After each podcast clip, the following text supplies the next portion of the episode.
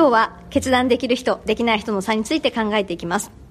決められないっていうのはどういうことなんでしょうか？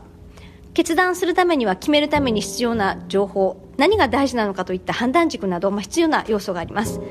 まあ、決断ができない人にはこれらに要因がある場合が多いわけですよね。まあ、その他にもそもそも自信がないとか影響範囲がよくわからない視野が狭いなどの要素も関係してきます。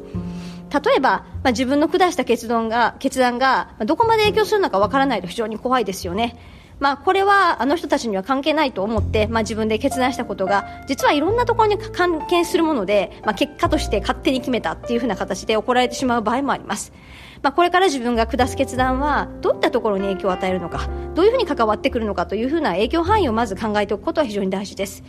まあ、決断のプロセスを一つずつ見ていきたいわけですが、まあ、そもそも決断するっていうのは何らかの問題に対してどうしたらいいのかっていうことを判断するわけなので、まあ、まずはもうこう問題の特定一番大事な特定っていうところが必要です。意外とここでつまずく人が出てきます。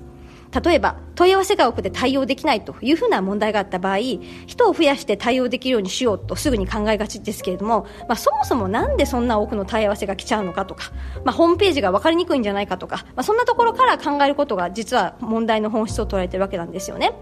でそんなふうに、まあ、とりあえず目の前の問題を対処するというふうなやり方では、まあ、一見問題が解決できたように感じても、まあ、実は結果として手間とかコストが増えてしまって、まあ、効率悪くなってしまっているというふうなこともあります。そもそも何が真の問題なのかを特定するためには、まあ、正しい論理思考力だったりそんなそんなこともっていくことがとても大事で、まあ、そもそも地道にトレーニングしながら本質を捉えるというふうなことをやっていくしかありません。で次に大事になってくるのは対応の方向です。何か問題があった時には複数の解決策があるわけですが、まあ、その中には因果関係がこうバラバラで、まあ、層の異なるものも並んじゃったりとかしています、まあ、そのことも踏まえた上で、まあ、一体どういうふうな対応策があるのかしっかりと揃えていくことがとても大事です。で最後一つ選択肢を絞っていくあるいは優先順位付けをしていくわけですが判断軸を作っておく必要があります。まあ、そのためには普段から何が大事なのか、まあ、その全体像を把握しておかなければなりません。まあ、決断には一人でできる決断から、まあ、当然経営の意思決定というふうな大きなものまでいろんなものがあります。特に上の意思決定に行けば行くほど、まあ、問題がシンプルではなくって、まあ、こっちを選ぶともう一歩が取れないというふうな、まあ、ジレンマに陥る場合場合が非常に多いです。で最後決断する場合にとっても大事なのが、まあ、当然コスト優先なのかリソース優先なのか、まあ、そんなふうに、まあ、あの決断の判断軸を迫られるわけなんですが、まあ、なかなかそれで決めれないような状況になっちゃってる上司っていうのは結構多いようにも感じます。さらに他の部門が絡むとより一層問題は複雑になって、まあ、例えば人間関係の問題もあって、まあ、ここで自分が決断するとあの人の顔が立たない、まあ、そんなふうに考えてしまうとより難しくなってしまいます。で、まあ、そうこうしている間に、まあ、気づいたらどんどんどんどん遅れてしまって他のメンバーから信頼を失ってしまうというふうな残念な構図になりがちです。まあ、私が見てる限りはですね決断できない人の場合の多くはこうみんなにいい顔しようみたいな形で考えてしまって、まあ、そんなところで、えー、遅れていってるそんなイメージが多いです。まあ、大事なのは、まあ、決断しないとここで何を失ってしまうのか、まあ、そんなことをしっかりと自分に問うことなんですよね、まあ、決断しないイコール現状維持ではなくって、まあ、タイミングを逸すると競合に負けてしまうとか、まあ、大事な社員が辞めてしまうというふうな形で何らかの損失があるわけです、まあ、ここで決断しないと何を失ってしまうのか、まあ、そんなことを見極めていくことも非常に重要です。でさらに、まあ、たくさんのメンバーの、まあ、時間を使って、えー、最後の最後の意思決定というようなことであれば何よりもそのメンバーの信頼を失います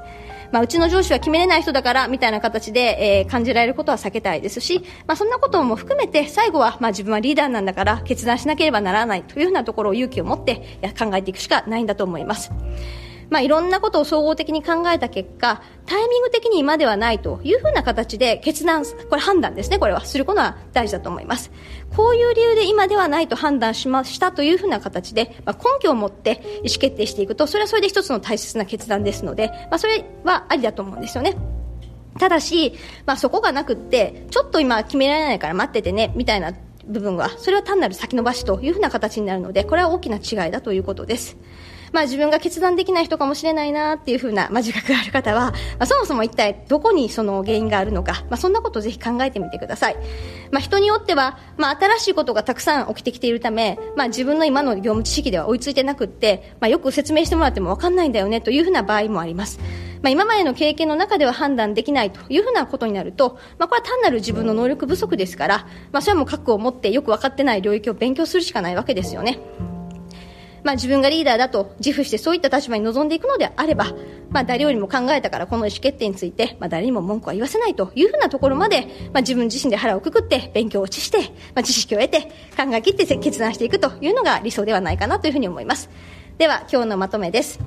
まあ、この先、まあ、AI なども含めてですねいろんな選択肢を出してくれるような、まあ、ツールも出てくるかもしれません。でもやっぱり最後の意思決定っていうのは人間にしかできない能力です。決断力というのはこれから先絶対的に必要な能力になっていくことが想定されるため、まあ、覚悟を決めて頑張っていきましょう。